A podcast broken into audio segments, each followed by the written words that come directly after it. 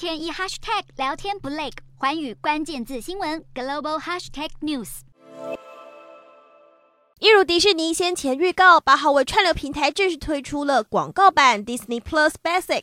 尽管 Disney Plus 基本方案月费维持每个月七点九九美元，但是没有广告的版本，如今月费增加了三美元。对比早一个月推出有广告版本的 Netflix，月费六点九九美元较有价格优势。不过解析度只有七二零 P，也因为授权问题无法播出部分的内容。要享有高画质的标准版，则是十五点四九美元起跳。至于广告长度，则都是约每小时四分钟。分析指出，串流双雄接连推出低价订阅，形同点燃战火，未来势必所有串流服务都要加入广告模式来竞争。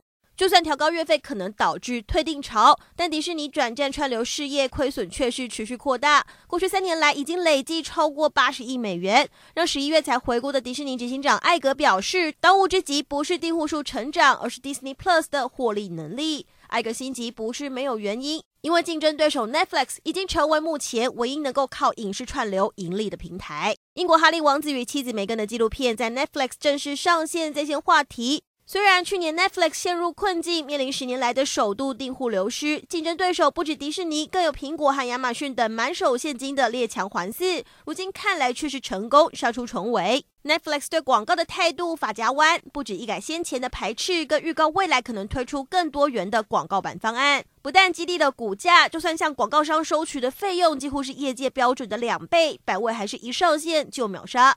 此外，Netflix 出手抓出寄生串流，制止公用账户。而 Netflix 除了持续扩充自制的内容，也转向游戏和体育领域来寻找潜力股，力保串流龙头地位。